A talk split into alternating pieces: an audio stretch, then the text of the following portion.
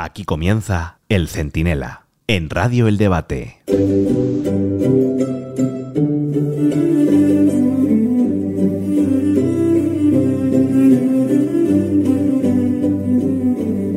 Pedro Sánchez está de gira. Él, se cree Bob Dylan, los Rolling Stones y U2 juntos, ¿eh? así todos a la vez, llenando estadios a lo loco en un festival sin precedentes. Pero en realidad no pasa de Georgie Dan cantándole el chiringuito a un grupo de alemanes de vacaciones en un hotel canario mientras se ponen morados de daiquiris. Pero miren, detrás de todo ello hay algo menos inocente que la simple desesperación de un candidato al borde del ataque de nervios. Lo que está haciendo Pedro Sánchez, una vez más, es copiar las técnicas de los peores dirigentes de la historia, con el mensaje que solo se plantean sátrapas, tiranos y reyezuelos. Si me atacan a mí, atacan a España. Soy Antonio Naranjo, esto es el Centinela Express y en un momento se lo cuento todo. Que un aspirante a presidente del gobierno intente salir hasta en los yogures es lógico. Aunque cualquiera te abres, cualquier día te abres así la tapa del yogur y te aparece Pedro Sánchez. ¿Qué pasa, señor? La derechona, bótame que ponga cara de cordero degollado, pues también, y que intente mostrarse humilde y arrepentido por algunos errores, como el de la ley del sí es sí, pues tiene todo el sentido.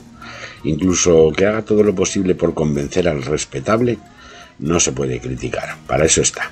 Pero no es eso lo que está haciendo Sánchez. Ni tampoco, por cierto, Zapatero, que ha dejado de ser durante unos días el mayordomo de Maduro para convertirse en portavoz de su hermano pequeño, del remake de sí mismo, que es su sucesor en el PSOE.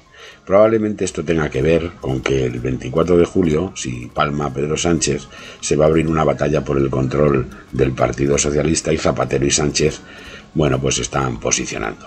Pero no, Sánchez ha salido de gira para convertir la campaña electoral en la traca definitiva del gran mensaje de su legislatura. Él no recibe críticas por lo que hace, por lo que decide, por lo que provoca, por lo que tolera y por lo que se equivoca. No, no, no. A él le odian por ser él. Y además le odia una conspiración de señores del puro con dinero, de periodistas y medios de comunicación radicales a sueldo, y de políticos y partidos fascistas dispuestos a derrocarle. Vamos, esto se lo hemos oído a Chávez, a Ceausescu, a Evita, a Pinochet y miren, incluso a Franco, que no paraba de denunciar la famosa conspiración judeo-masónica. Y es lo que Sánchez está haciendo. Transforma las críticas documentadas, con hechos y cifras, en un ataque de odio personal hacia él, y en una excusa para no responder a nada y señalar a sus críticos en la mejor tradición de los autócratas de la historia. Basta con escucharle con Jordi Évole unos segundos. Que hay una serie de poderes económicos a los que no les gusta lo que está haciendo este gobierno, sin duda alguna, que están detrás de muchas de las posiciones políticas que manifiesta el PP y Vox en el Congreso de los Diputados y por eso votan en contra de estos impuestos o de estos avances sociales también. Y de que están detrás de estas terminales mediáticas que están día sí, día también diciendo que malo es Sánchez y hay que derogar el sanchismo, pues lógicamente también. Sánchez no explica nunca ninguno de los escándalos, bochornos, mentiras y fallos garrafales que le preceden. Ya le han oído con el amigo Évole. Ninguno, ¿eh?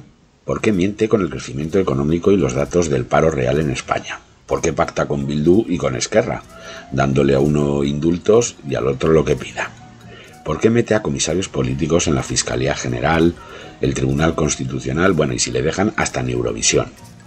¿Por qué dice que España va como un tiro, que lo ha vuelto a decir este fin de semana? Y la realidad es que está en el furgón de cola de Europa en todos los baremos importantes. ¿Por qué se arrodilla con Mohamed VI? y le regala el Sáhara unos meses después de ser espiado por la inteligencia marroquí.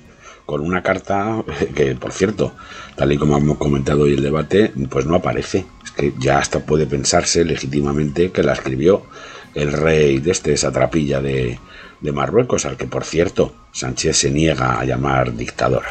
Tampoco explica por qué ha ayudado a Otegui a liberar a etarras, trampeando primero su traslado a cárceles del País Vasco o por qué tiene tanto miedo a la ultraderecha, pero nunca hace con el PP lo que el PP hizo con el PSOE en Barcelona, dejándole gobernar, o por qué acumula resoluciones en contra del Consejo de Transparencia, por qué no permite preguntas en las ruedas de prensa, ¿Por qué solo concede entrevistas con final feliz a sus amigos? En fin, la lista es eterna. Nada de eso ha tenido, ni tiene, ni tendrá ninguna respuesta concreta de Sánchez nunca. Lo que él ha hecho es decidir rematar su apuesta por la confrontación social, convirtiendo las críticas que recibe en una campaña mafiosa personal contra él.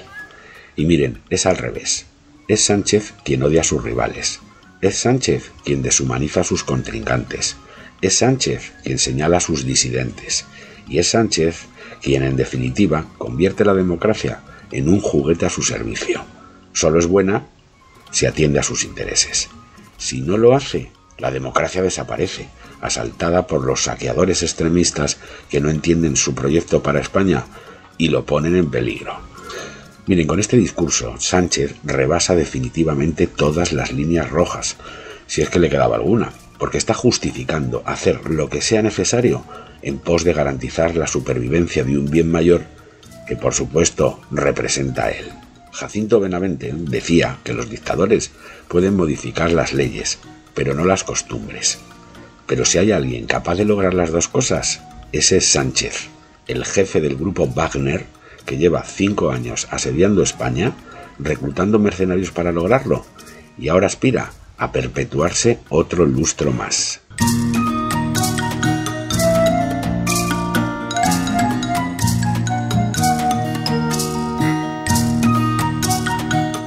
El Centinela, con Antonio Naranjo. Radio El Debate.